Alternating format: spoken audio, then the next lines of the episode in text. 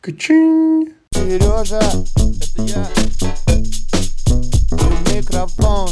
А, а. Ну что, попробуем начать? Да, давай. Сейчас мы изобразим, что мы вот только что встретились. Ой, Полина, ты откуда взялась? Ничего себе, 15 минут сидели, тебя не было, вот ты тут. Ой, Здрасте. тупо получилось. Полина, привет. Сразу на ты, да? мы Да, можем? конечно. Да. Привет. Значит, а, Полина Кривых, психофизиолог у нас в гостях. А мы с Полиной уже встретились э, на одном из форумов. И мы так классно поговорили, что э, ко мне подошли организаторы и сказали, Сережа, значит, э, это было лучшее интервью э, за всю историю нашего форума. Конечно же, врали, но, а, вернее, пере- преувеличивали. Но оно было кру- крутым из-за тебя. Вот, и я такой, я тебе сразу в охапку говорю, пожалуйста, умоляю, приди в мой несчастный подкаст, и спасибо, что пришла. Ты меня засмущал прям, знаешь, так сразу, меньше, чем за минуту. Да, блин, у тебя такое крутое выступление было. Ты такая крутая вообще. Ой, спасибо. Значит, план минимум. Это очень интересный сегодня выпуск. А план максимум, вообще не смотреть на время. Если вдруг длинным получится выпуск, чтобы вас не мучить, мы разделим на две части, как-нибудь вот двумя частями значит, э, выложим, потому что тема наша любимая здесь. Мы, разби- знаешь ли, мы тут в свободное время всей нашей корпорации разбираемся в том, как устроен мозг. Не преуспели никак. Я только выучил от Вячеслава Дубынина, что у нас 90 миллиардов нейронов, и то не точно выучил. 86. Ты меня поправила, вот на нашу, когда мы беседовали, 86. И Дубынина я не случайно вспомнил. Вы как-то с ним связаны? Да, у нас, ну, собственно, он меня преподавал. А, Дубынин Вячеслав Альбертович, он ведет а, сразу такой вводный курс физиологии ЦНС на первом курсе психфака МГУ. Такой забавный период жизни, когда ты на первом курсе еще такой совсем зеленый, ничего не понимающий, ездишь на биофак, вообще на другой конец Москвы, и слушаешь там лекции Вячеслава Альбертовича.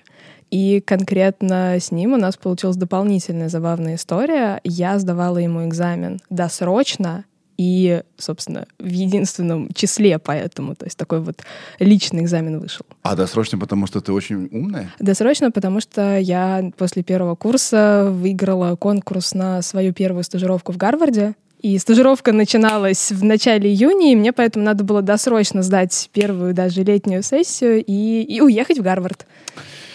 Вау, у меня тоже была забавная история с Гарвардом. О, расскажи. Да, э, нет у меня никакой истории с Гарвардом. Ну, блин, звучит здорово. А, ты ученый. Я ученый. Э, Или сейчас новая этика Мне нравится ученый, кстати. Ученая звучит как-то странно. ученая. Ученая. Это знаешь, как кот ученый.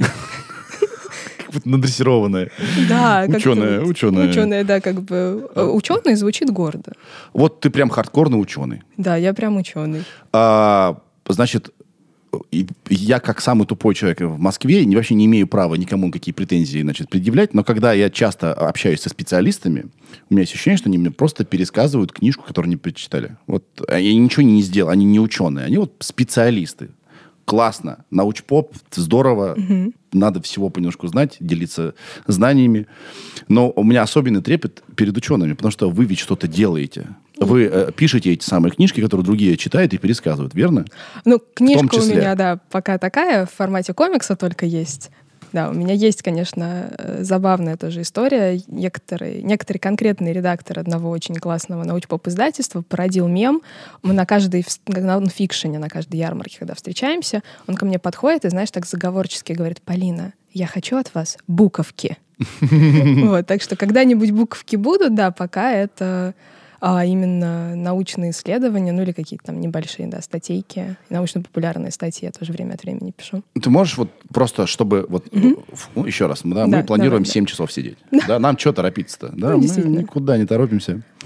А, ты можешь краткий экскурс вот в свою биографию. Вот что э, биографию как ученого, вот, что ты делаешь? Вот расскажи.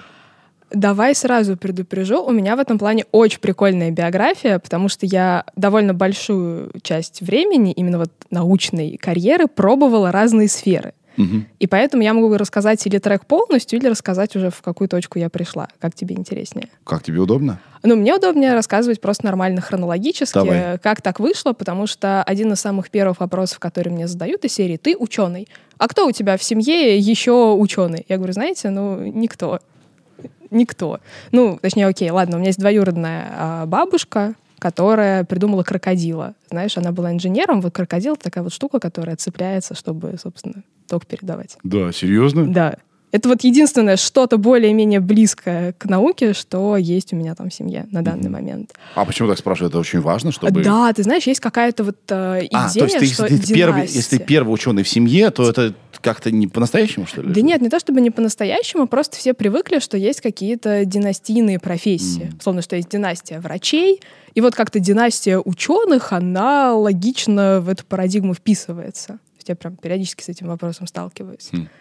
А мой путь э, в науке начался со школы молекулярной и теоретической биологии. То есть я сначала была чем-то вроде молекулярного биолога. Мгм. Это было еще в старших классах школы. Школа молекулярной и теоретической биологии — это супер прекрасный проект. Вот я говорю про него во всех своих интервью просто потому, что он реально меня вот создал как ученого и привел изначально в науку. И там супер классная идея. Представь, что у тебя есть супер мотивированные умные школьники, которые Мгм. интересуются биологией в широком смысле слова. Ты их берешь и на три недели даешь им поработать в настоящей лаборатории. Не просто вот, знаешь, вот химические лаборатории, которые в школах бывают, типа смешай вот это, получи вот это, радуйся, результат.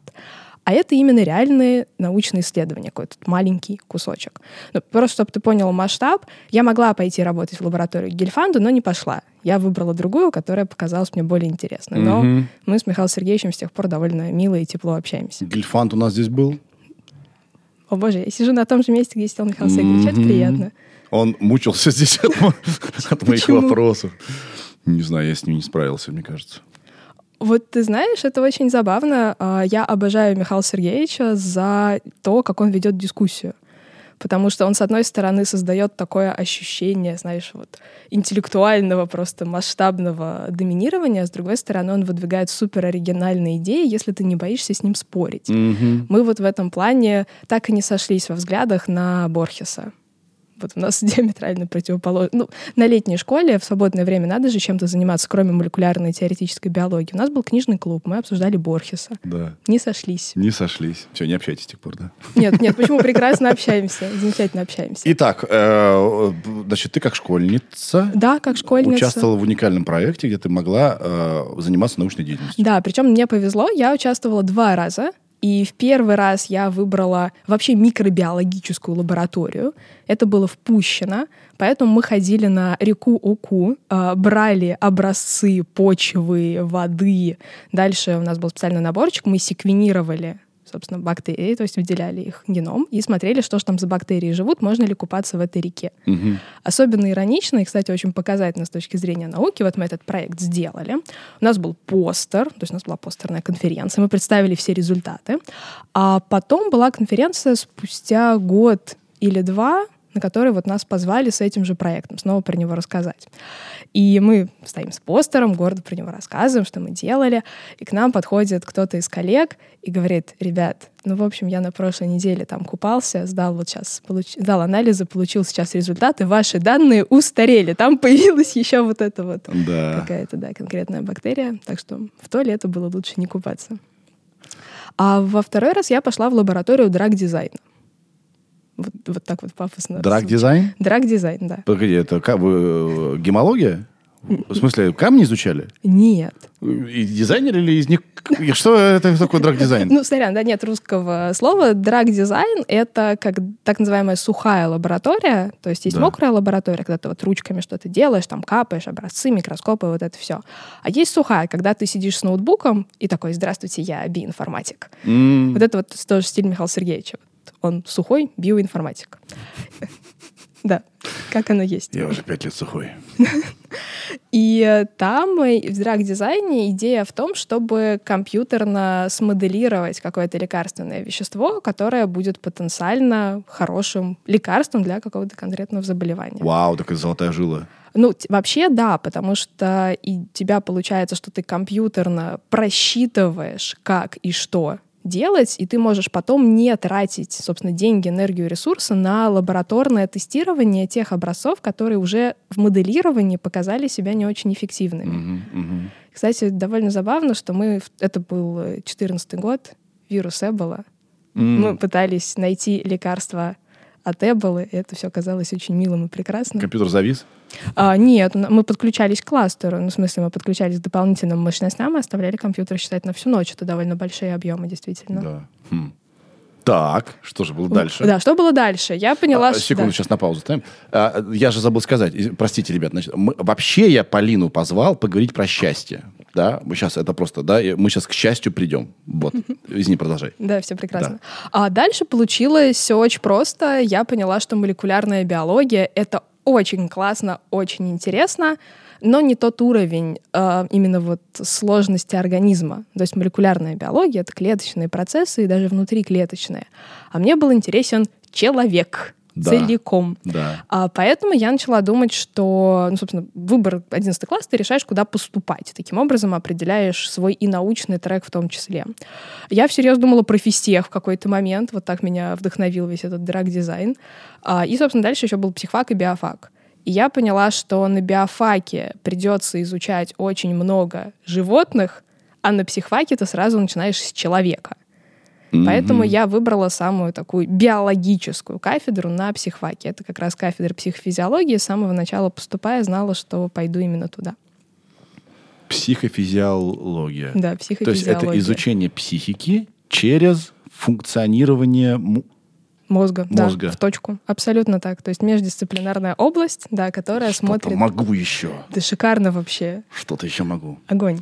Да, потому что мгм, мгм, мгм. некоторые наши реакции, да и, наверное, почти все, завязаны на том, как устроен вообще, как функционирует э, котелок наш. Да. Да. Все, и ты стала ученым.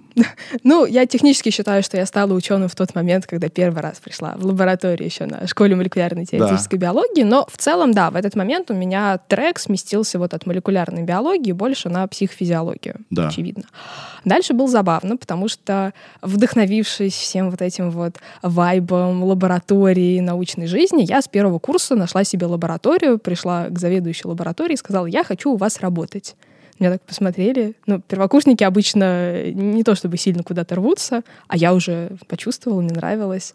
Ты уже бывала в лаборатории. Да, я уже бывала в лабораториях. Ты уже подсела на это. Ну, Вообще, да, это правда подсаживает, и ты привыкаешь. Это очень интересный определенный вайб. Да. А дальше получилось, что я последовательно пробовала изучать разные когнитивные функции. Вот я сейчас их перечислю, собственно, я их вот в некотором рандомном порядке изучала. То есть я сначала начала с восприятия и изучения зрительных иллюзий, потом немного попробовала поизучать память, потом решила поизучать внимание, а потом поняла, что память и внимание были классными, немножко еще мышление было, ну так, отдельный проект, и поняла, что да, вот память и внимание — это что-то самое интересное, и с тех пор уже занимаюсь именно их изучением разными способами. Да, а когнитивное это, значит, восприятие. Когнитивные функции — это память, внимание, ощущение, восприятие, мышление, речь, иногда добавляют воображение. Погоди, а воспри- э, восприятие это отдельно? Я думал, это все вместе называется восприятием. То есть Нет, мы- ощущение и восприятие — это разные когнитивные функции. Что такое восприятие? А восприятие — это процесс активного конструирования окружающего мира. Это когда я сходил в ту комнату, вышел из нее и помню, что она есть. Это ты помнишь. Это память. Тогда я видел здание со стороны, зашел на верхний этаж, дошел до какой комнаты и решил, что это, скорее всего, последняя комната. Это мышление. А что такое восприятие? А, ну смотри, все когнитивные функции, они очень тесно между собой связаны. Я вот сейчас сознательно иронизирую, именно чтобы показать, э, что, Да. что было главным. А восприятие — это как раз а, процесс, с помощью которого у тебя, давай огрубим немножко, в мозг, в психику поступает собственная информация. То есть ощущение — это пассивный процесс, просто органы чувств что-то там наощущали. Датчики просто работают. Да, именно так. Восприятие — это уже активный процесс, то есть ты как-то сконструировал реальность из серии. Я там вижу вот это, я слышу вот это. Дальше, если ты обратишь на это внимание, ты можешь это запомнить. Если ты запомнил несколько чего-нибудь, ты можешь между этим устанавливать связи. Это будет мышление. А если ты все это еще и проговоришь, тут подключится речь. А если ты начнешь воображать что-то на основании вот этих же блоков, которые хранятся у тебя в памяти, и строить между ними связи, будет воображение. Матерь Божья. Хорошо. Так, у- Уже стало как-то жарко, да, ребят? Чувствуете в студии что-то?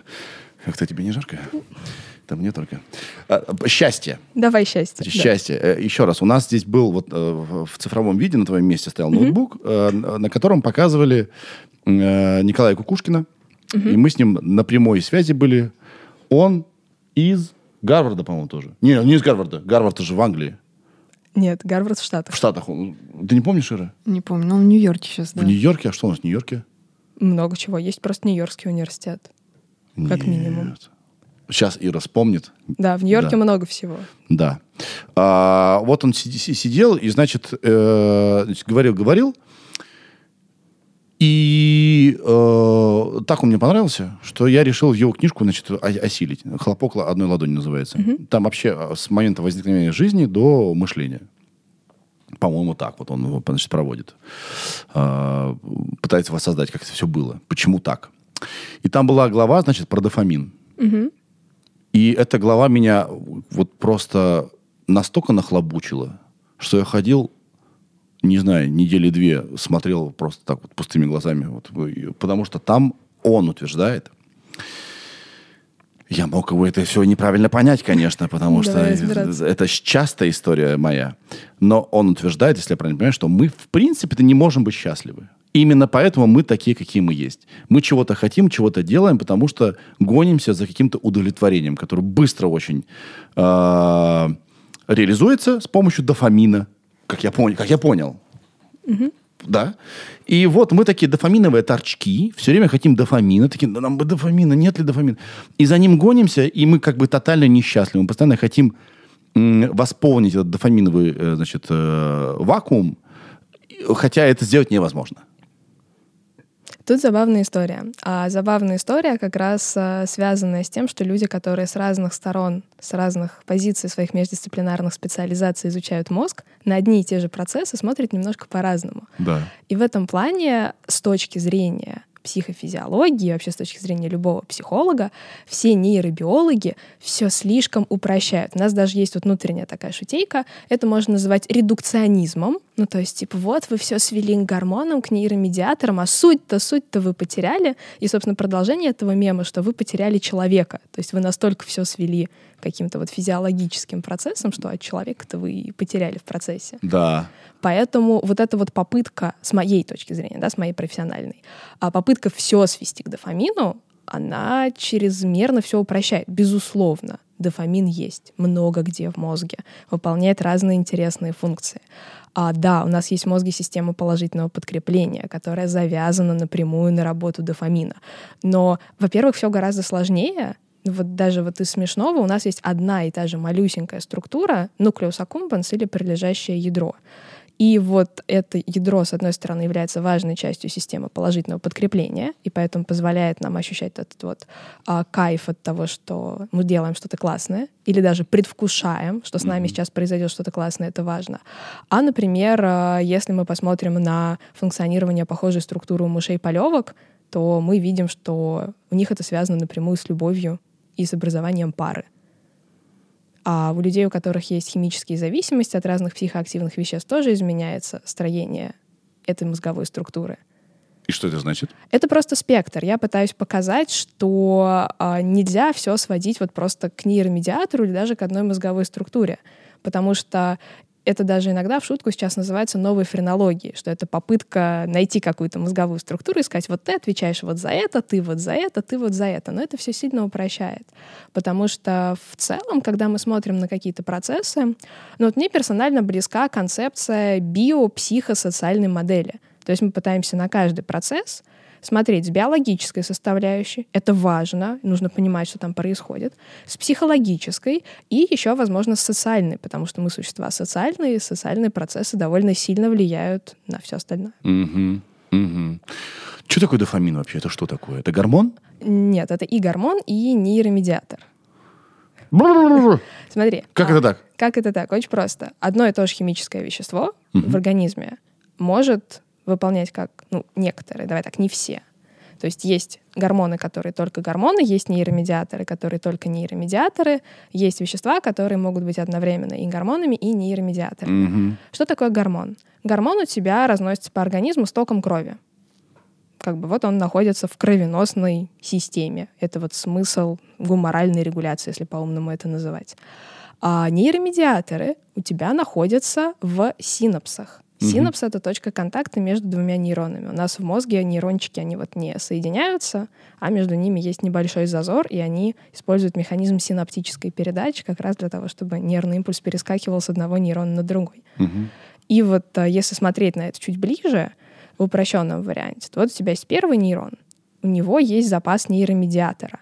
И когда он хочет передать нервный импульс, Он его тратит чуть-чуть. да, он, ну, за- смотря как, когда чуть-чуть, когда не чуть-чуть, но он Да. его реально физически просто вот выбрасывает в синаптическую щель, вот в этот зазор между нейронами. И другому нейрону отдает. А, на поверхности второго нейрона есть специальные рецепторы. Они ловят этот нейромедиатор, и уже второй нейрон понимает, что «Мгм, надо делать, генерить новый нервный импульс. Мгм. Вот, а дальше нейромедиатор, тоже отдельный вопрос, что с ним делать. То есть есть экологические нейроны, которые забирают его обратно. То есть у них есть система обратного захвата. Типа выбросили нейромедиатор, использовали, обратно собрали, еще раз используем. Есть те, которые разрушают. Тут уж как пойдет. Очень сильно зависит от А того. что производит нейромедиаторы? Какой-то, вот где они производятся? Нейрон. Нейрон делает нейромедиаторы. Он сам, сам вырабатывает, Да, да? сам их вырабатывает. Причем а, у нас же нейрон как устроен, что у него есть тело, Мгм. есть дендриты, по которым информация в нейрон поступает, есть аксон. Аксон всегда один, то есть он может разветвляться, но вообще вот как бы точка выхода аксона от тела, она одна. И аксон как раз тебе передает информацию другим нейронам. И нейрончик делает как раз вот нейромедиатор обычно в цитоплазме, а, ну то есть внутри клетки, причем может делать как вот внутри тела, так иногда уже пытается делать и ближе вот, собственно, к окончанию аксона, чтобы потому- чтобы меньше вести эти нейромедиаторы. Потому что если ты их сделал в теле, аксон длинный, тебе приходится вот их доставлять с помощью системы экзоскелета. И каким образом э, дофамин, он и то, и то, и, и нейромедиатор, и гормон? Очень просто. У тебя есть одно и то же химическое вещество, которое умеют делать разные клетки. И если они его выделяют в кровоток, он работает как гормон.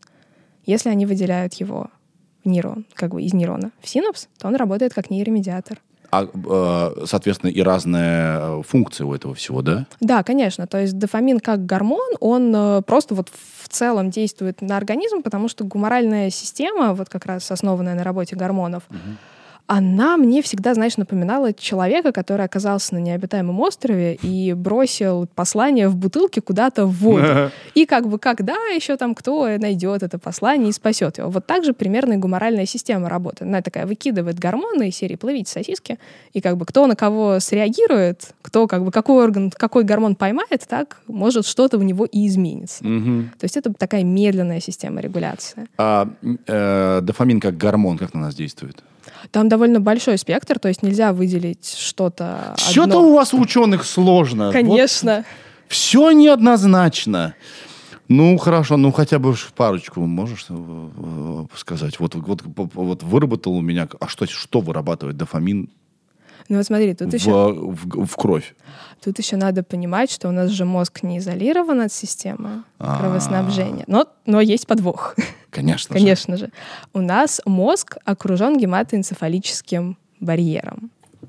Вот, собственно, а есть мозг, вокруг находится гематоэнцефалический барьер, и гематоэнцефалический барьер пропускает только довольно маленькие молекулки, потому что большие молекулки обычно потенциально опасны для Мгм. мозга. Например, это может быть вирус. И если вдруг гематоэнцефалический барьер нарушен, и вирус проник в мозг, то он разрушает нейроны. Да. Ну, как бы так себе туса.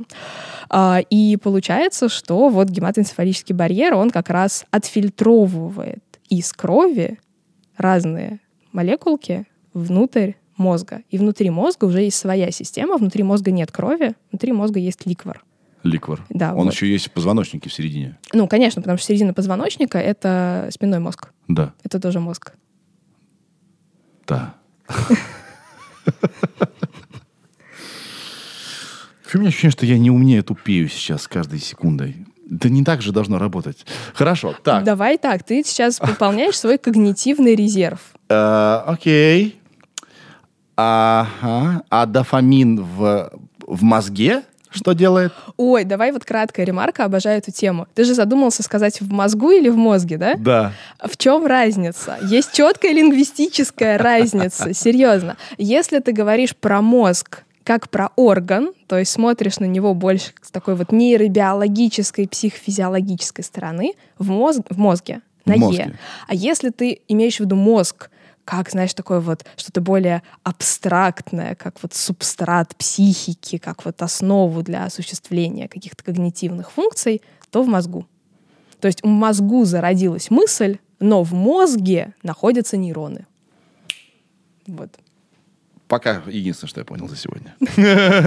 Ну ладно, тебе сейчас Так, разберем. хорошо. А, ну, вернемся к счастью. Вернемся так, к счастью. что-то мы какой-то крюк делаем, да? Так мы а можем быть счастливы? А кто сказал, что дорога к счастью прямая? Са- О, ну, Далай Ламин какой-то в нашем подкасте. А, так вот, получается, сейчас э, услышанное, значит, в мозгу дофамин что делает? В мозге. Тяжело обучаем клиент. Это В мозге. нормально, количество повторений. Всё- Что всё он хорошо. делает? Если в, кр- в крови там просто 100, Да, там спектр, да. 100 значит, вариантов применения, а в... в- мозге. В мозге дофамин работает как один из нейромедиаторов. То есть, когда у тебя есть точка контакта между двумя нейронами, есть синапс, некоторые нейроны предпочитают использовать как вот такое вот сигнальное вещество дофамин. То есть они делают дофамин, запасают его в специальных пузыречках, которые называются визикулы. Когда им нужно передать сигнал, они выбрасывают дофамин, э, рецепторы на поверхности второго нейрона его ловят, происходит передача нервного импульса. Очень технически все. Довольно механически, да. Да, все механически. И нейробиологи-то, вот, которые все, значит, склонны упрощать, да, редуцировать. Нейробиологи же. Не- ну, да. том Они же имеют в виду вот этот процесс, который в голове происходит? А, да, они имеют в виду его, но они поднимаются чуть-чуть на уровень выше. То есть вот синапс — это уровень контакта между нейронами. Можно подняться на уровень мозговых структур Структура. и посмотреть, в каких мозговых структурах много так называемых дофаминергических нейронов, то есть нейронов, которые как раз используют дофамин как сигнальные мол- молекулы, как нейромедиатор. И тут дальше начинается очень все любопытно, и как раз кто-то считает это новой френологией, а кто-то нет. Ну, То есть тут надо а, быть очень аккуратными в формулировках. Потому что, опять же, у нас дофамин используется в прилежащем ядре, nucleus accumbens, если по латыни. Прилежащее ядро — это очень важная, очень прикольная структура, потому что, с одной стороны, она является важной составляющей системы положительного подкрепления. У тебя бывало такое, что вот ты сделал что-то классное и кайфуешь от этого? Вот прям наслаждаешься. Конечно. А бывало такое, что ты только ждешь чего-то классного, а уже как будто кайфуешь, хотя это еще не произошло. Да. Это все прилежащее ядро. Еще говорят, что когда находишь, а, допустим, деньги в, в зимней курточке, э, это тоже положительно, или это не так работает? Это уже другое. Ну, это тоже прилежащее ядро. То Да. есть, в принципе, да, у нас вот Неожиданно вдруг э, вот экстаз Да. какой-то, да? Ну, экстаз, это, это- сильно. Радость. Смотри, сколько нашел. Смотри, сколько нашел, согласна, да. Да. Да. Да. Вот, и получается, что вот у тебя есть это прилежащее ядро, но это лишь часть системы положительного подкрепления. Мгм. У тебя в эту систему положительного подкрепления еще входит гиппокамп. Гиппокамп, моя любимая мозговая структура, позволяет запоминать информацию, если упрощенно, переносить ее из кратковременной памяти в долговременную. То есть, проще говоря, запоминать те классные штуки, которые с тобой происходят, чтобы в следующий раз их правильно предвкушать по аналогии. А, входит амигдала или миндалина. Это два названия одной и той же мозговой структуры. Вот у нас как-то до сих пор не прижилось что-то одно, как в англоязычной традиции, в принципе. А, и она отвечает, опять же, упрощенно за эмоции, за эмоциональную окраску всех вот этих переживаний. А, еще есть э, вентральная область покрышки среднего мозга. У нас в мозге есть покрышки. Прикольно. Ну, еще там есть водопровод рядом, но как бы ладно, в этом, в этом мы сейчас не будем углубляться. Много- Покрышки. вот там. Что там хлама много там Да всякого. много хлама. Чер- червь еще есть, кстати. Червь есть? Червь есть. Ну, конечно, там все гниет, наверное, все там покрышки, мусор всякий. Но вообще название мозговых структур — это отдельная песня. Червь заводится в ненужных воспоминаниях, которые уже не используются там, да? Ну вот, кстати, ты сейчас пошутила, я вижу лег, ну, как бы я вижу, вот знаешь, процент не шутки в этой шутке. Так. А, потому что червь находится в мозжечке, а мозжечок, а, с одной стороны, общеизвестно отвечает за координацию движений, но еще он отвечает за запоминание движений. Мгм. То есть, если ты, например, учишься танцевать, кататься на сноуборде или вообще какой-то вот мышечной активности, то это мозжечок в первую очередь запоминает. Да. Вот так. И там Да. как раз есть червь. Червь. Да, Прикольно. червь мужичка. Так вот, система положительного подкрепления. Амигдала или миндалина, чтобы эмоциональную окраску запомнить, гиппокамп, чтобы в принципе запомнить, а область VTA, это как раз и есть вентральная покрышка среднего мозга, координирует все вот это безобразие. Мгм. Есть прилежащее ядро, которое активируется, когда все классно или когда ожидание, что все будет классно. А еще есть префронтальная кора, которую мы все очень любим. Префронтальная кора, она пытается тоже вот контролировать весь этот балаган, потому что префронтальная кора пытается, ну вот именно что взять под контроль работу всего мозга, поведение. И вот если у тебя бывает ситуация, когда хочется что-то сделать, но ты себя проконтролировал, такой, нет, не буду. Вот это Мгм. вот префронтальная кора победила в перетягивании каната. И вот это вот все система положительного подкрепления. Так. И если вот играть в редукционизм, то можно сказать, что мы счастливы, когда система положительного подкрепления активна. Активно. Да, и она как раз дофамин использует во многом. То есть прилежащее ядро, оно сильно работает на дофамине. Там есть еще отдельные дофаминергические нейроны вот среди всех вот этих компонентов Мгм. непосредственно Поменял позу. да, Так. непосредственно Начал система улыбаться, положительного хорошо. подкрепления. Да, а, но нельзя же говорить, что просто когда мы испытываем удовольствие от чего-то, мы счастливы. То есть сведение счастья к принципу удовольствия, вот к такому биологическому, это как-то, ну вот с одной стороны, с биологической точки зрения нормально, а вот с какой-то жизненной не круто. Да, это немножко странно. Допустим, окей, я ем вкусную еду. Да, у тебя однозначно активируется система положительного подкрепления. Меня конечно. могли бросить час назад, и я заедаю стресс. Я вряд ли счастлив сейчас, да? Да, Поэтому правда. это чуть сложнее. Да. То есть счастье, оно над системами, получается, еще выше там. Ну, стандартная попытка что-то вот как-то операционализировать, да, то есть дать определение понятию счастья, она такая, что счастье у тебя может выражаться через уровень удовлетворенности жизнью, то есть насколько ты в целом доволен, как вот у тебя все происходит, или через степень э, позитивных эмоций, которые ты испытываешь. Но опять же, Подожди, я второй не понял. Степень позитивных эмоций, которые... ну ты- сколько их у тебя? Условно, грубо, как часто и как много позитивных эмоций ты испытываешь? Мгм. Ну, вот такая тоже Вот вот Этим можно померить счастье. Типа с натяжкой, да. На самом деле, я могу тебя очень смешно удивить. Самый надежный тест на счастье такой. Вот просто. Вот можем сейчас за минуту сделать. Лучше минуту помолчим. Пусть они, пусть они, пусть они мучаются. А какой же самый удобный и, э, э, значит, э, эффективный тест на счастье, по мнению Полины Кривых, вы узнаете через минуту. А пока хочу вам сообщить, что у Полины а, значит, вышла книжка, которую даже я бы назвал даже комиксом, про память где мои очки и другие истории о нашей памяти э, нарисовала картинки Марина Евланова, да, вот тут э, себя нарисовали. Да, Вот, это, это мы. Я Да, в вот. синеньком, Марина в красненьком. Да. А, крайне залипательная книга. Я себе одну забрал, выпросил. Мгм. А вторую мы сегодня, наверное, как-нибудь разыграем, да? Да, вот это будет сложно. Я не знаю, какая у тебя обычно механика Не- розыгрыша. Не, знаю, мы можем просто в конце сказать, мы не придумали как, поэтому никому не дадим. Нам, кому мы что должны вообще? Но мы можем сделать кого-то счастливым. М, реализуем их, э, да, дофаминовые. Ну, технически, кстати, да. То есть, если кто-то захотел книжку, и он, например, будет делать что-то, что мы сделаем, когда вот условия получения, Да. то у него может быть вот это позитивное предвкушение того, что а вдруг я выиграю и книжку получу. Тогда мы не можем уже этого не делать. Ир, можете какие-нибудь есть идеи, как можно разыграть книгу? Нет, да? Привет, кстати. Привет. Все постоянно пишут про твой голос, побалуй людей голосом своим. Да, здравствуйте. Да, значит, ты что, врубаешься сейчас вообще? Делаешь пометочки? Э, да. Самое неискреннее «да», что я слышал. Окей, э, к книжке мы еще вернемся. Итак, какой же самый эффективный тест на счастье, по твоему методу? Да не только по моему, Э, наоборот по даже. твоему мнению. Да не, не только по моему, по мнению э, всех данных, которые у нас есть. Ты тупо спрашиваешь человека, можете вот на шкале от 1 до 10 ск- отметить, насколько вы счастливы? Я, я серьезно. Есть еще дополнительные тесты с, коли- там, с вопросиками, стандартизированные, да, то есть психологические тесты, которые прям вот пытаются выделить какие-то там типа скрытые, неосознаваемые мотивы, но они все в итоге показывают точно такой же результат, как вот это вот банальное «Чувак, по шкале от 1 до 10, насколько ты сейчас счастлив?»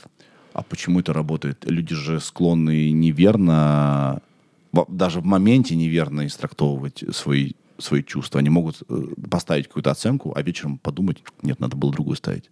Почему это точно? Потому что счастье — это чисто субъективная характеристика. Угу. У нас же нет какого-то объективного способа померить счастье. У нас счастье не сводимо как раз вот, да, там, ни к Формулам, да. нейромедиаторам, ни к гормонам, ни к активности какой-то конкретной мозговой структуры. Хотя вот здесь была интересная попытка в истории науки, Так. очень забавная. А слышал когда-нибудь про эксперименты Олдса Милнера и Центр удовольствия? Нет. А, Шикарный просто эксперимент. А, кстати, вот один из, да, моих э, любимых в том плане, вот как условно Флеминг открыл пенициллин случайно, потому что у него, он бросил просто чашки Петри, у него там выросла какая-то плесень, которая убила все бактерии. Он такой, о, класс. Вот, вот это похожая история. Да, да, Да. вот это похожая история. А, собственно, Олдс и Милнер а, хотели изучить, собственно, мозг крыс, и они для этого имплантировали им в мозг электроды. Инвазивная технология, просто вставляешь в мозг электроды и фиксируешь его активность. Эти два, ну, как бы эти двое ребят, они промахнулись. Они были не так хороши в нейроанатомии, они воткнули электрод немножко не туда. А как ты понимаешь, мозг у, у крыс он поменьше. Ну, то есть, если у человека ты промахнулся, то есть вероятность, что ты еще окажешься внутри той же мозговой структуры. А тут ребята просто мимо попали, и они попали в структуру, которая называется септум или перегородка. И дальше обнаружилась очень любопытная история.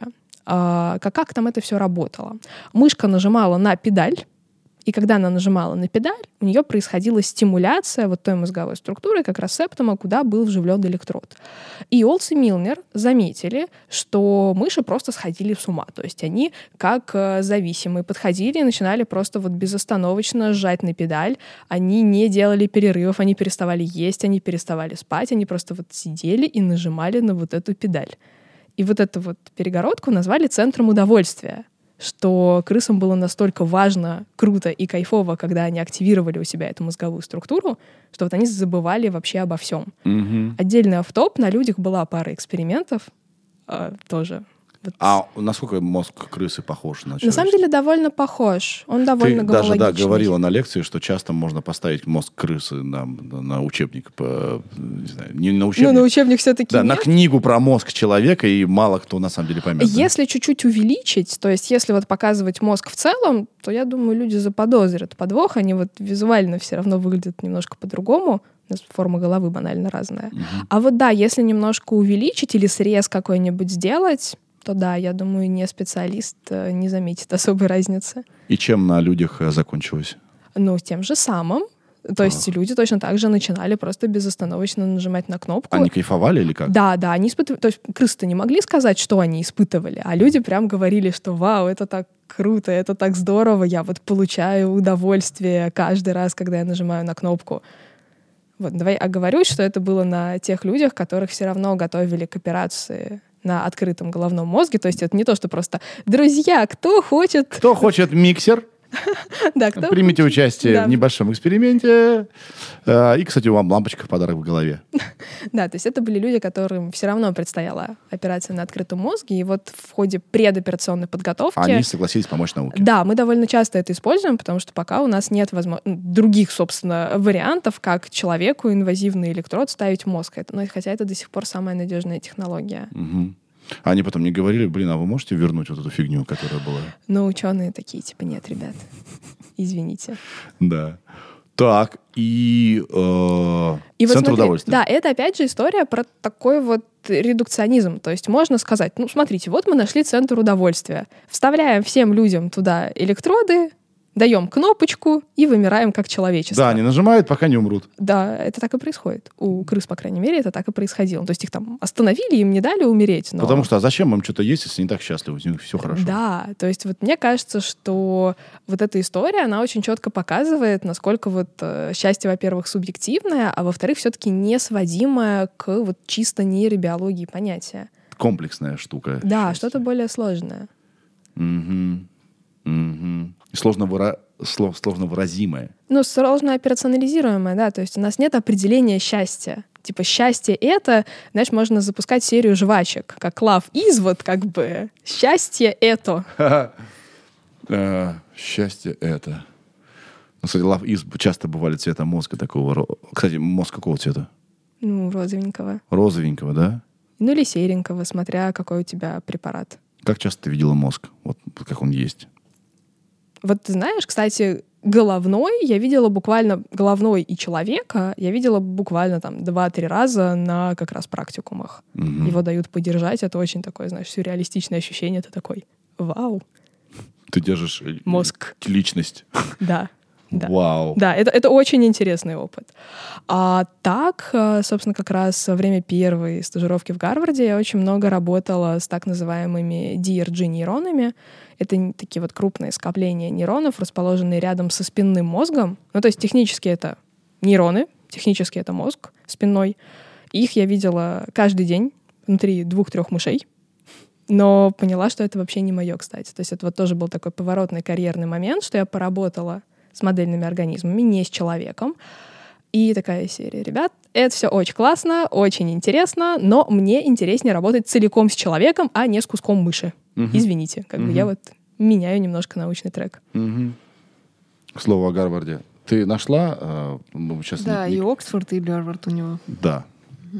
Еще раз привет Николаю Кукушкину. Спасибо вам за то, что вы согласились на это интервью. Наверное, мне стоило сначала почитать книгу, потом вас звать, но э, что уж, как получилось.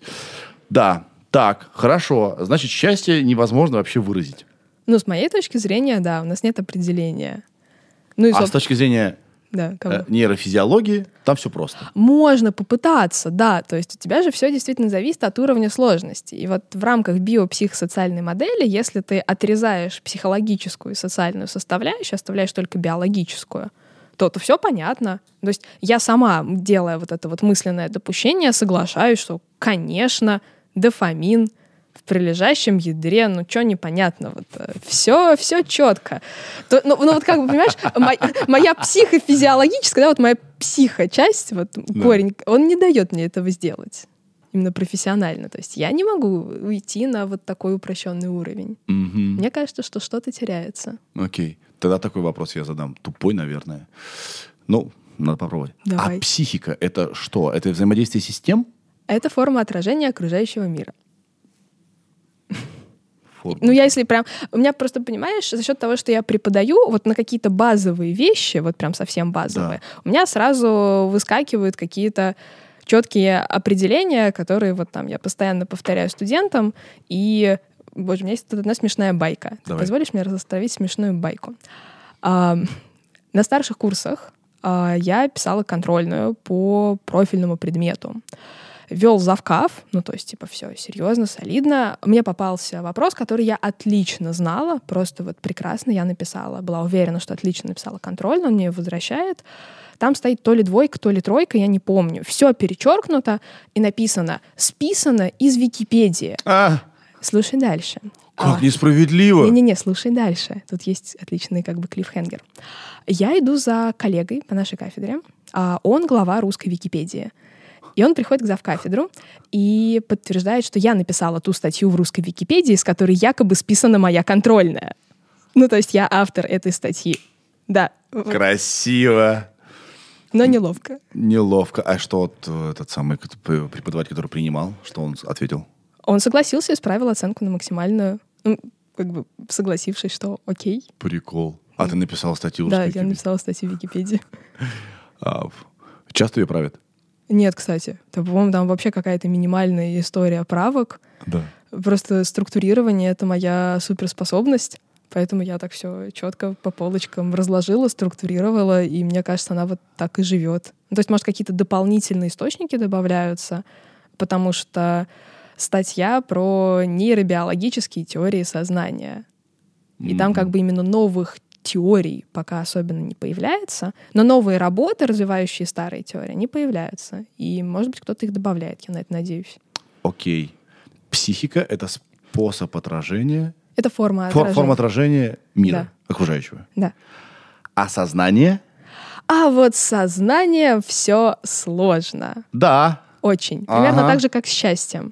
Я поэтому, на самом деле, написала статью про нейробиологические теории сознания, а, потому что это как раз попытка редукционизма. И как раз за счет того, что я психофизиолог, вот физиологический корень меня периодически тянет. Серии, да ладно, все же в мозге понятно, давайте. Как ты живешь, разрываемо двумя э, вот этими... Или это, наоборот, э, самая правильная позиция? Это синтез, да, это Учитывать. очень классный синтез. Причем э, я очень действительно рада, что у меня была молекулярная биология в школе как раз за счет ШМТБ.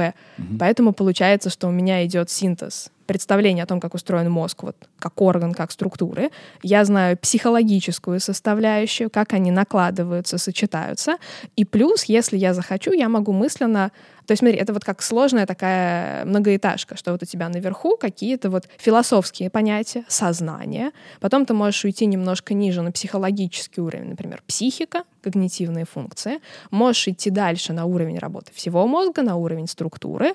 И вот мне классно, что я могу уйти и еще немного глубже и посмотреть, как вот на, собственно, уровень синаптической передачи, так и еще немного уйти вглубь и посмотреть вот на молекулярную биологию, то есть что происходит, например, внутри нейрона на уровне ДНК при, собственно, работе синапсов. Выраби- Выберите сложность.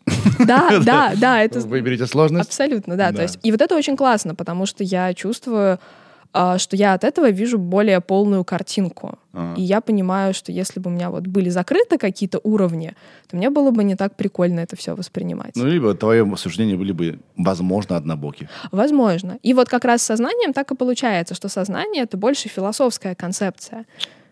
И, и тут, да, и тут как Которая накладывается на вполне работающую физиологическую часть.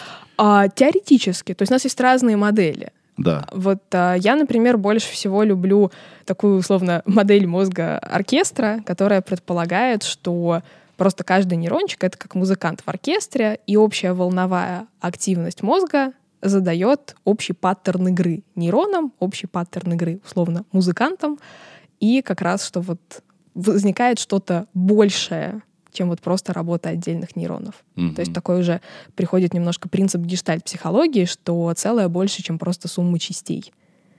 И вот это вот целое, как больше, чем сумма активности просто нейронов, Мгм. и есть сознание. Это вот одна из объяснительных версий. Каким образом психологи работают, если они не знают, как работает физиологический мозг? Это же тоже важно. Ты же можешь... Или это не важно? Тут надо спрашивать, какой конкретно психолог. Психологи бывают разные. О, да. О, да. А давай, раз уж мы про... пси- Ты психофизиолог. Я психофизиолог. Вот ты некоторые вещи говоришь, мне кажется, ты могла бы работать с людьми. Ты имеешь в А- виду как психотерапевт? Да, они могли сказать, вы знаете, Полина, что-то волнуюсь я. И, и ты можешь ему, ну, значит, тебе с какой стороны тебе рассказать? Почему ты волнуешься? Потому что жидкости там переливаются из одного в другой сосудик? Или потому что э, психика? С, переливающимися Да. жидкостями это ты сейчас изобрел э, концепцию темпераментов Галена. Что? Ну, у Галена была концепция темпераментов, ну вот основные темпераменты, которые ты и так знаешь, что холерик, Сангвиник. флегманик, сангвиник, меланхолик. Да. И вот у него была очень красивая история, что если у человека в, в теле преобладает определенная жидкость, то у него определенный темперамент. А, Но мы от этого давно ушли, естественно. Сколько, сколько веков прошло? хм. Хм. Да. Вот. А, окей. Да, А, да, про психологов. да, давай разберемся. Важный очень вопрос на самом деле. Супер важно. Да, давай я вот прям использую возможность разложить по полочкам. Да. Э, важно еще и потому, что пошел общий тренд замечательный, и мы в этом тренде работаем над собой. Это же так круто, да? А, и как у любого тренда, который масштабно происходит, да, вот есть вот люди, которые вот называют себя кем-то, кем, кем- не являясь, или предлагая услуги, сейчас лучше никого не буду услуги, не да. обладая полнотой знаний. Так вот, Важная, больная тема. Давай попробую. Начну со смешной предыстории. А, Я же читаю научно-популярные лекции довольно часто, и мне пишет а, моя хорошая знакомая, глава одного из лекториев, и говорит, Полин, у нас тут в городе проходит такая классная конференция для психологов, но я не могу тебя позвать, ты же психофизиолог. Я говорю, у меня диплом психолога. Присылаю ей фотку просто. У меня действительно в дипломе написано клинический психолог, психофизиолог. В чем здесь логика? А, логика в том, что психолог — это большое собирательное понятие. Вот я студентам обычно объясняю через метафору а, пород собак. Ну, То есть у тебя есть порода собаки, Дальше ты уже можешь называть какие-то конкретные породы, там, далматины, чихуахуа, Мгм. корги. Но у тебя все равно у каждой собаки есть какая-то порода. Да. И вот эта вот порода — это психолог. А дальше уже есть разные виды психологов, которые занимаются чем-то своим. Поэтому я вот психолог, но психофизиолог с точки зрения специализации. Понял. Есть психотерапевты. Они тоже психологи. Но при этом они занимаются психотерапией. И плюс у них медицинское образование, они же должны знать, как все работает. Вот здесь очень сложный момент. Сейчас раскидаю. Сложный, потому что, во-первых, отличается мировая практика и практика в России. А, во-вторых, все запутано. Я сейчас попробую вот во всей полноте распутать, потому что, ну, как бы есть разные практики применения. А как можно стать психотерапевтом? Вот прям трушным, настоящим психотерапевтом. Можно пойти учиться на психфак, то есть на факультет психологии, и выбрать там специализацию именно психотерапевта. Чаще всего, когда заканчиваешь обучение, все равно приходится доучиваться еще какому-то подходу конкретному, потому что тебе дают базу, а дальше нужно научиться работать в конкретном подходе. Поэтому если, например, встречаешь молодого специалиста, но он говорит, я получил вот такой-то диплом, а потом еще 2-3 года учился работать вот в этом подходе, и я в нем и работаю, то это прям классно. Это хорошо. Это хорошо. Да. То есть это не то, что человек тупой и доучивался, а наоборот, он молодец, он научился конкретному подходу. Причем многие учатся нескольким подходам даже одновременно, а, потому что разным людям подходят разные подходы. И я, собственно, задумалась, я, наверное, не знаю... Нет, окей, я просто задумалась, знаю ли я хоть одного хорошего психотерапевта, который бы работал только в одном подходе. А, из старой школы — да. Ну, то есть вот они, условно, бьют в одну точку, если понимают, что клиенту их подход не подходит, они его перенаправляют куда-то. Мгм. А вот э, молодые специалисты, они чаще умеют работать в нескольких подходах, чтобы подобрать правильный клиентам. То есть это один способ стать психотерапевтом. Закончить факультет психологии, который, очевидно, не медицинский, и потом доучиться и терапевтировать. А, это официальный психотерапевт. Дальше какой еще есть вариант? А, дальше можно пойти в медицинский. Например, выучиться, тоже есть специализация психиатра. Бывает, что есть специализация психотерапевта. То есть человек получает диплом меда медицинского. И он врач. И дальше ему по-хорошему тоже надо доучиться работать в каком-то конкретном подходе, Мгм. потому что его этому никто не учил, это не включено в программу. И есть еще вообще отдельная сторонняя история под названием психиатр. Вот Мгм. психиатр — это всегда врач. У нас был Тетюшкин. Ну вот, это Михаил. всегда врач. А, и дальше сложности начинаются в тот момент, когда у тебя появляется психиатр-психотерапевт, как диван-кровать. То есть это человек, который мог или сначала закончить мед, например, стать психиатром, а потом доучиться на психотерапевта, или это может быть человек, который закончил психфак, доучился работать в каком-то подходе, а потом получил еще одно образование психиатра. И как бы и все вот это вот вместе у тебя становится психиатром-психотерапевтом. И реально не так важно, что было первым. То есть ты сначала стал психиатром, потом психотерапевтом, или сначала психотерапевтом, потом психиатром.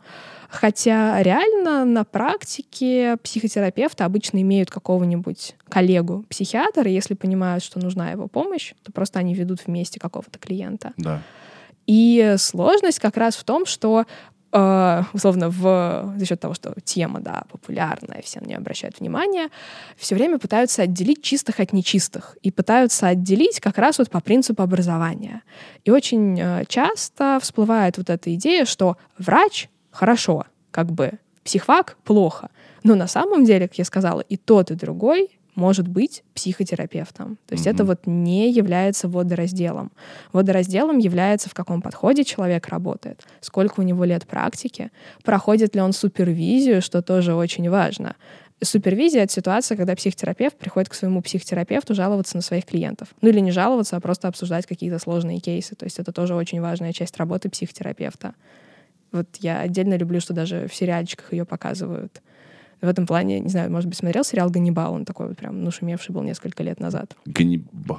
Ну, как Ганнибал Лектор, только вот решили про него снять сериал, и там есть совершенно шикарные сцены, как раз, э, ну, я, собственно, смотрела именно с профессиональной, с точки с профессионального интереса. Там есть замечательные сцены, когда вот он весь из тебя, знаешь, такой хитрый манипулятор, который абсолютно неэтично работает со своим клиентом, а потом он приходит и рассказывает все свои коварные планы собственному психотерапевту. И ты такой, какой классный сюжетный поворот, и насколько это правдиво, что действительно хороший психотерапевт пойдет к Да. своему супервизору. Да. И супервизор тоже пойдет потом. Обязательно, да. То есть это получается такая довольно Бесконечный. замкнутая система. Да. да. Хорошо, а психологи-то такие?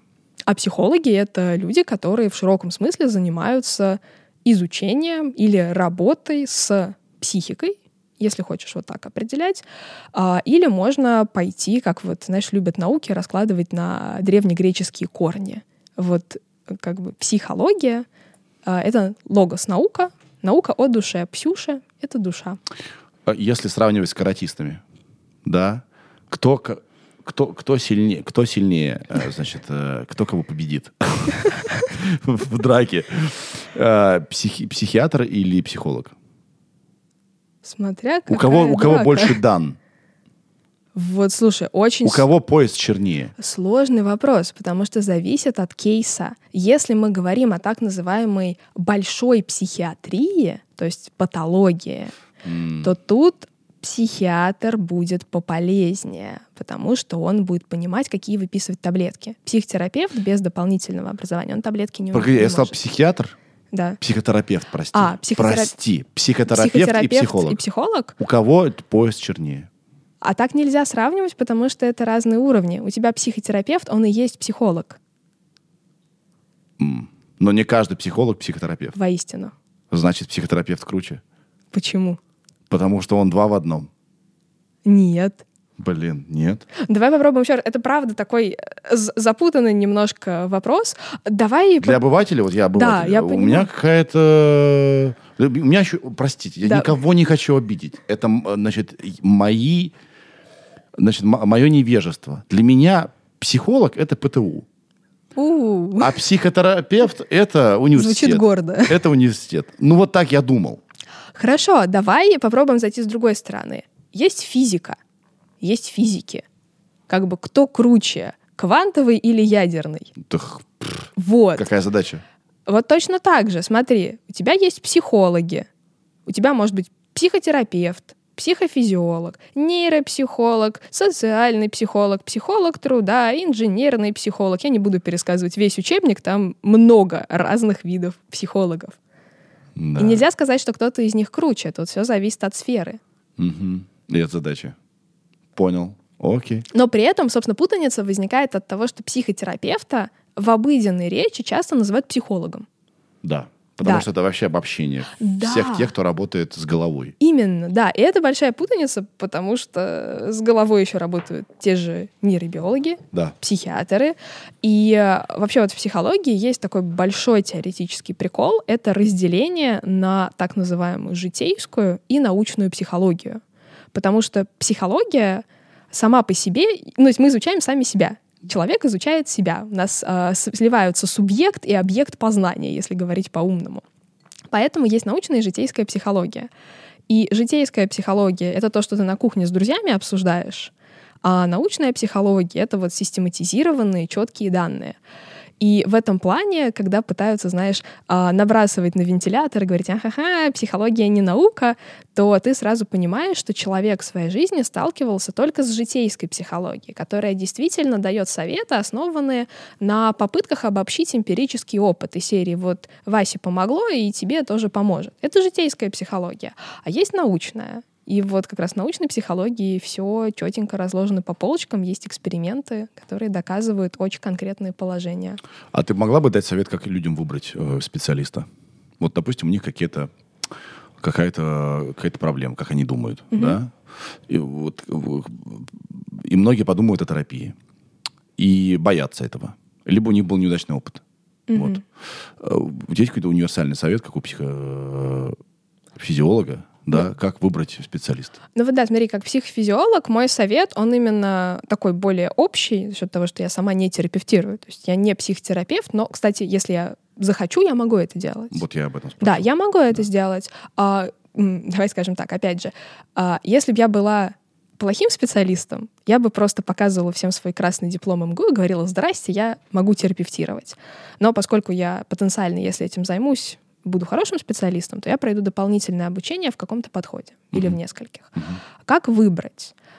А, Это очень такой важный, фундаментальный действительно вопрос. А, С одной стороны, работает институт просто репутации и рекомендации. Например, у меня есть просто вот список коллег, которым я доверяю. Вот это вот просто мой субъективный список. Те, кого я знаю, и вот я бы к ним пошла на психотерапию, если бы мне понадобилось, но к друзьям ходить нельзя. Это вот такое важное правило. Да.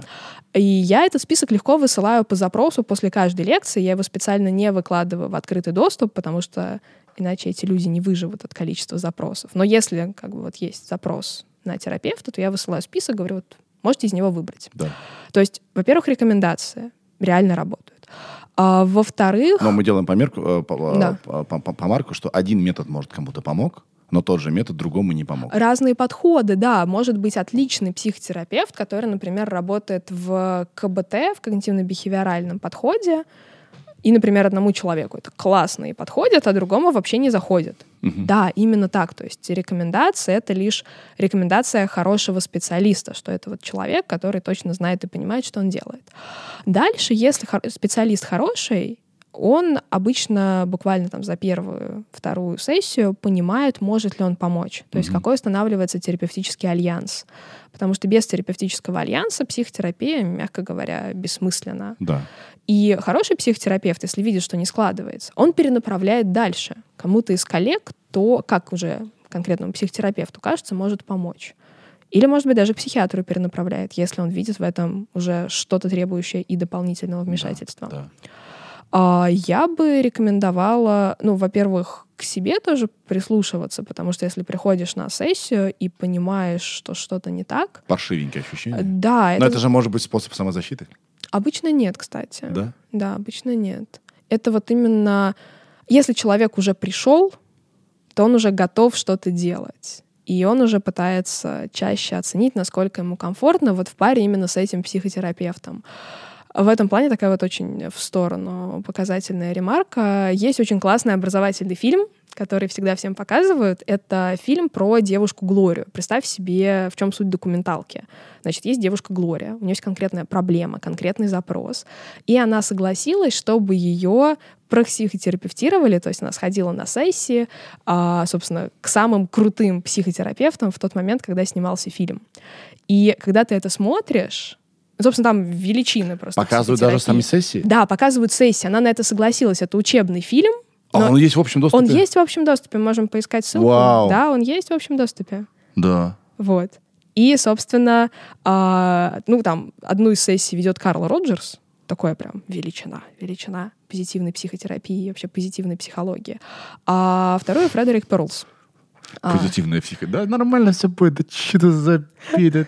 ну, можем еще поговорить об этом. Не все так, не все так просто здесь. Я себе так представил, да. Но, это так представляют себе часто. Она, правда, позитивная психотерапия, она, правда, очень перенимающая. То есть там вот в центре стоит вот личность и вот эта история, что ты изначально классный. И как бы в процессе психотерапии мы просто поможем тебе вернуться к этому ощущению классности или стать еще лучше. Я сейчас сильно, да, упрощаю, но как бы общая суть.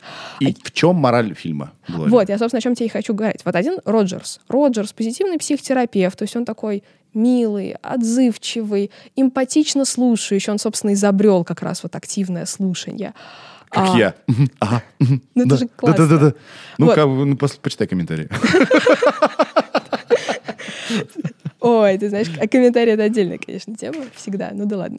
А, а есть Фредерик Перлс, вот в этом же фильме с Глорией. Он основатель гештальт подхода, гештальт-психотерапия. И он, знаешь, у него манера вот такая супер жесткая из серии «Да ты сама во всем виновата, ты ни хрена не делала, пускаешь тут сопли у меня на сессии, соберись тряпкой». Ну, то есть реально вот у него вот, вот такие вот вайбы, то есть что-то, что кажется нам супер неотичным из серии «Вы точно психотерапевт?» И очень прикольно, что в конце фильма там э, Глорию спрашивают, а какая сессия, разговор с кем для тебя был самым продуктивным, самым ценным? И она прям говорит про каждого и подчеркивает, что вот знаете, я понимаю, мне было некомфортно в процессе разговора с Перлзом, но я столько всего открыла для себя, что я назову эту сессию самой ценной. И я вот к тому, что каждому человеку свой психотерапевтический подход подходит. Такая тавтология получилась смешная. Вот Да. буквально. То Хотя, есть нужно слушать себя тоже, да? да, и может быть такое, что ты приходишь к отличному специалисту, и он с тобой работает в том подходе, в котором он работает, а тебе это не откликается. В этом плане очень забавная сейчас есть тенденция, а, как раз вот в общем вот этом тренде многие люди считают, что им нужна когнитивно-бихевиоральная психотерапия, потому что она возникла как раз на стыке когнитивной психологии и, собственно, как раз бихевиоральной терапии, то есть у тебя КБТ включает в себя какие-то когнитивные умственные, рациональные техники, которые позволяют тебе пересмотреть неадаптивные установки, выработать какие-то новые адаптивные. Плюс у тебя есть поведенческий компонент. Вот упрощая, если к КБТ-специалисту приходит человек с боязнью летать, с аэрофобией, то он с ним в какой-то момент может полетать на самолете. То есть это вот реально такая вот поведенческая экспозиция называется.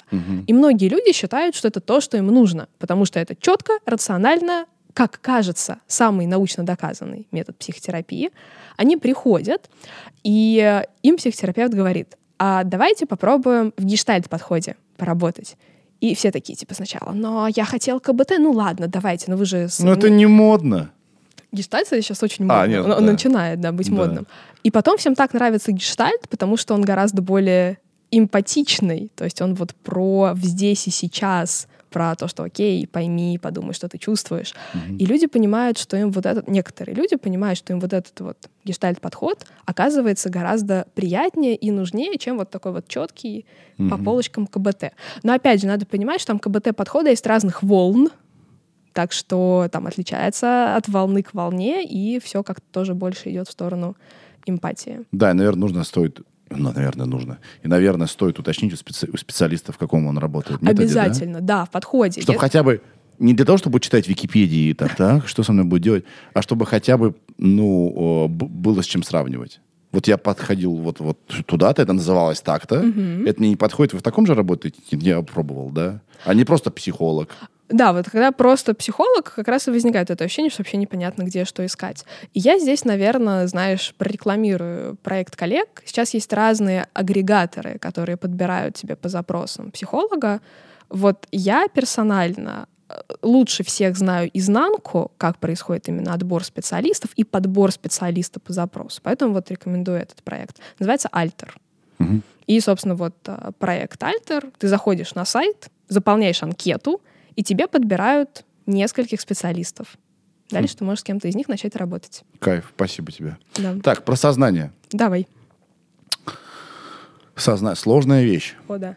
О, да. С чем работают психологи? Они же работают с сознанием. И с без... А тут же еще есть без сознания. Что? Вот э, мы с тобой э, после форума, значит, поговорили чуть-чуть. Вот есть сознание, Есть.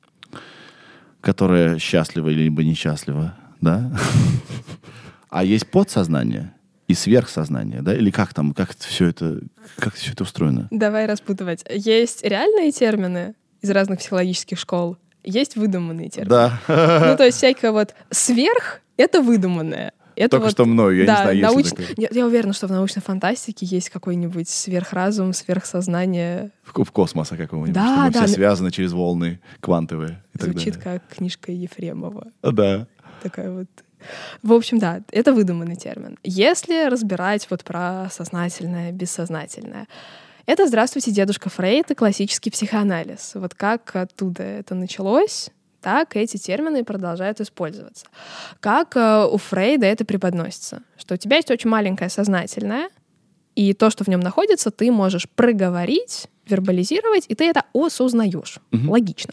Есть огромное бессознательное, где циркулируют какие-то мысли, чувства, воспоминания, впечатления. И есть защита. То есть у тебя сознательное защищено от бессознательного, и если что-то пробивается в сознательное, то это обычно довольно некомфортно, но как раз смысл психоанализа классического и заключается в том, чтобы вытащить из бессознательного ту вещь, которая тебя волнует, препарировать ее в сознательном и таким образом с ней навсегда разобраться Проговорить ее. и проговорить ее в том числе. Да, Ага. то есть вот логика такая. Это психоанализ. К классическому психоанализу есть вопросики. Так. Много вопросиков. Потому что Фрейд все это писал на основании довольно ограниченного количества клинических кейсов клинических случаев. То есть вот у меня был вот такой пациент, вот у меня был такой пациент, вот такой пациент. Он, кстати, еще называл их как раз пациентами. Ну, то есть у нас просто сейчас в психотерапии обычно клиент. То есть мы стараемся уйти от этой вот медикализации. У него еще были пациенты. А, и, собственно, вот он пытается как-то это все обобщить. И такой, окей, я придумал психоанализ. Ну, а что не так? А то, что отдельные кейс-стадии недостаточно для того, чтобы делать какие-то глобальные выводы. Плюс тут есть еще конкретно такой забавный момент. Это уже из э, теории философии и науки. Но есть же Карл Поппер. Вот знаешь, тоже такой вот э, в порядке неймдропинга очень часто любят кидаться Карлом Поппером. А в чем там основная идея? Я вот сознательно расскажу Поппера. Там есть продолжение еще, там, например, у Куна. А, но как бы нам сейчас Поппер. А, Просто Поппер конкретно критиковал Фрейда. Вот прям так по-жесткому. Идея Поппера довольно простая. Он говорит, что любая наука должна быть фальсифицируема. То есть, если у тебя есть какая-то научная теория, у тебя должен быть смоделирован теоретически или прямо сейчас возможный для проведения эксперимент, который эту теорию опровергнет. Мгм. Вот именно опровергнет. То есть у тебя должен быть инструмент доказать самому себе, что ты не прав. И если ты снова и снова не можешь этого сделать, то теория считается Работает. устоявшей. Да. И с психо... В этом, собственно, научность. Да, да, в этом и идея. А, и в этом плане психоанализ вот вообще никак не проходит фальсифицируемость, потому что он очень такой вот изворотливый, и любой тезис может Мгм. переиначить со своей точки зрения. Чем-то на религии похоже. Ну, я бы не стала проводить такую параллель на самом деле. Ладно, не будем. Да, все. Да. Да. А, нельзя фальсифицировать психоанализ?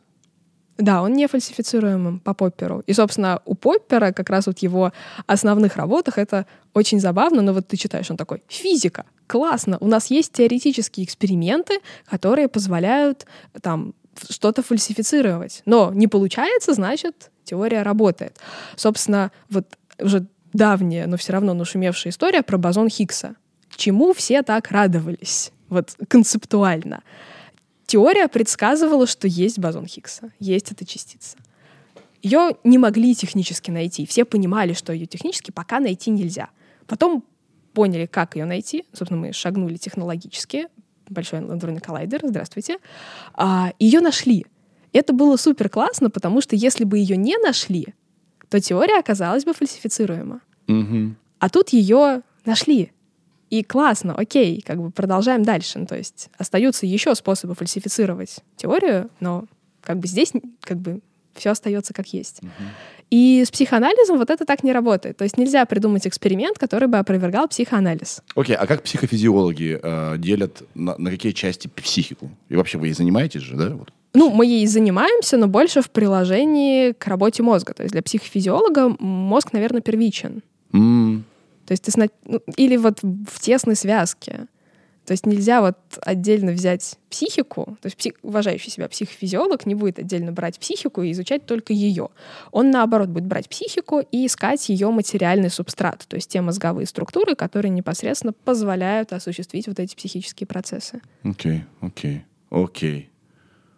Окей. Что я имею в сухом остатке? Мы можем быть счастливы? Можем, если захотим. Мы счастливы ведь психики, да? А, да, это скорее процесс психики. Психики. А вот слушай, а, а вот, вот есть медитации, да? Вот медитация, вот их ку- куча, естественно, школ, Да. подходов и так далее.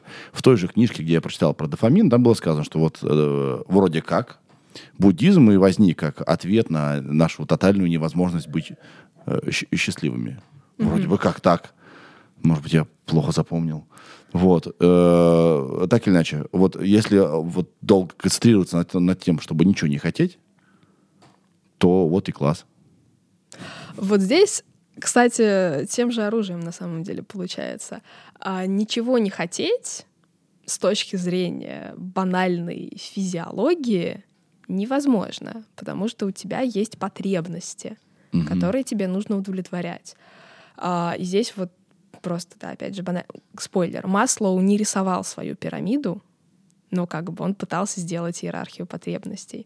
И как раз вот у тебя могут быть базовые потребности, могут быть какие-то более сложные потребности. То есть реально, даже если ты достигаешь верха и становишься самоактуализирующейся личностью, все равно у тебя сохраняется потребность в чем-то. То есть вот с точки зрения как раз вот потребностей не бывает такого, чтобы у тебя все потребности были закрыты. Мгм. Потому что там логика такая, что потребность у тебя стимулирует деятельность. То есть как раз для того, чтобы эту потребность удовлетворить, ты начинаешь что-то делать, какую-то активность предпринимать.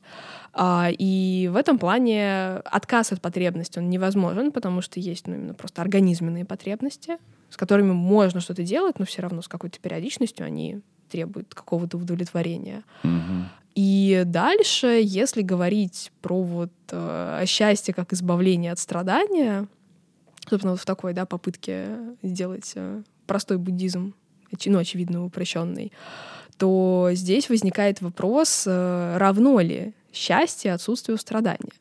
Потому что в счастье, во всех исследованиях счастья, очень важен контраст. То есть, если тебе прямо сейчас плохо, а потом с тобой произошло что-то, допустим, просто хорошее, то твой уровень счастья повышается. Мы ощущаем себя счастливыми, да? Да, мы ощущаем себя счастливыми на контрасте. Противовес чему-то, да? Именно. И при этом мы очень быстро возвращаемся на какой-то вот свой средний стабильный уровень счастья. А, Было очень много исследований, которые, собственно, как раз измеряли уровень счастья у людей в моменте, когда с ними произошло что-то прям совершенно ужасное. Или По той же казалось- шкале? По той же шкале. Ну, Там по разным шкалам было. Решили чуть посложнее. Но, в общем, смысл в том, что когда с человеком происходит что-то вот печальное, причем тут реально или даже счастливое. Вот тут это самое интересное. То есть человек может выиграть в лотерею миллион долларов. Казалось бы, офигенно, он должен быть просто безумно счастлив.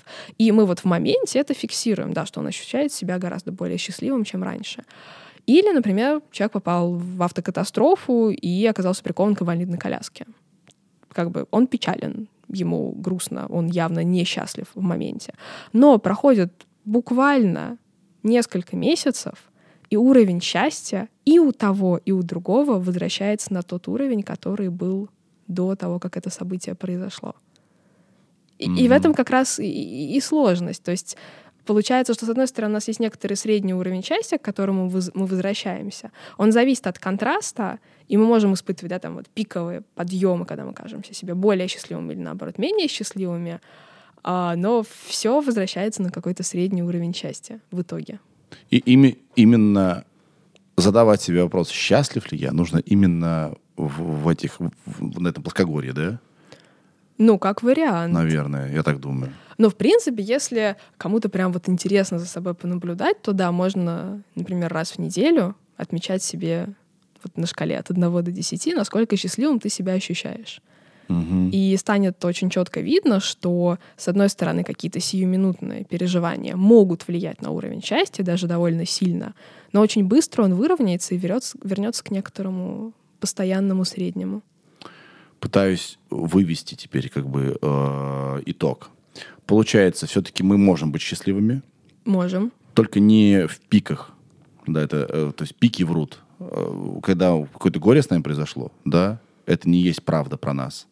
Когда с нами какая-то невероятно крутая вещь произошла, это тоже не есть правда про, про нас. Потому что так или иначе мы не можем быть все время в супер пике наверху и в супер пике внизу. Мы все равно в любом случае когда-либо вернемся в какое-то п- среднее. Да, я бы не использовала слово «правда», потому что все субъективно, Мгм. поэтому мы не можем говорить, что это правда, это неправда. Но да, действительно важно понимать, что пиковые переживания не являются э, сутью счастья на всю твою жизнь. То есть если тебе грустненько прямо сейчас, с большой вероятностью наука подтверждает, что довольно скоро все наладится. Именно с точки зрения ощущения счастья. И точно так же, если ты вот прямо сейчас супер счастлив в моменте, очень классно, очень здорово, но спустя какое-то время это все вернется тоже на некоторый базовый уровень счастья. Все пройдет, пройдет и это, да? Вот, э, да. Блин, греки молодцы, конечно. Да, понимали что-то. Ну да, все течет, все меняется. Ну хорошо, ну я хотел оптимизма от тебя, и вроде я его получил. Ну, Потому смотри, что я прочитал эту книжку и такой, о, все, мы все время вот э, дофаминовая вот э, погоня какая-то, мы хотим дофамина. А теперь я понимаю, что ну действительно только одна часть, а вторая это надстройка над этим, да, она тоже как-то работает, да? Мне кажется, это, знаешь, я вот усмотрела параллель с силой воли. Мы же, ну, бы, вот смотри, счастье есть сила воли. Про Да. силу воли ученые тоже сейчас продолжают спорить. То есть Ха. есть те, кто считают, что все детерминировано, что нет у нас никакой силы воли, наивные человечки. Хм. Как бы все у вас предопределено генами, средой, нейромедиаторами, гормонами и вообще мозг управляет нами. А, а есть э, все-таки история, что нет, у нас есть свобода воли. Мы сами можем принимать какие-то волевые решения. И вот мне кажется, с счастьем история похожая. Если мы сводим счастье какому-то, да, вот работе мозга, к избавлению от страданий, к удовлетворению потребностей, к активности прилежащего ядра, к дофамину, если вот уходить еще глубже, то возникает какое-то ощущение безысходности. А можно вот выбрать другую позицию и сказать, что счастье — это что-то большее и не сводимое чисто к физиологии, а значит, мы можем быть счастливы. Драматургически все получилось просто четенько. Я... Как у тебя силы? У меня Есть? прекрасно, да. Я предлагаю... Сколько мы сидим уже- Ира? Скажи, пожалуйста. Час двадцать. О, Класс. эталонно. Я предлагаю сейчас на этом закончить первую часть нашей с тобой встречи. Мы с Полиной не встречаемся, мы с ней на канале увидимся попозже. Я не знаю, когда мы э, значит, вы выложим, может быть, следом вторую часть, может быть, нет. А, может, через некоторое время. Но, э, Полин, мы дальше поговорим. Обязательно. Я, я счастлив теперь вот в данный момент. Я испытываю счастье.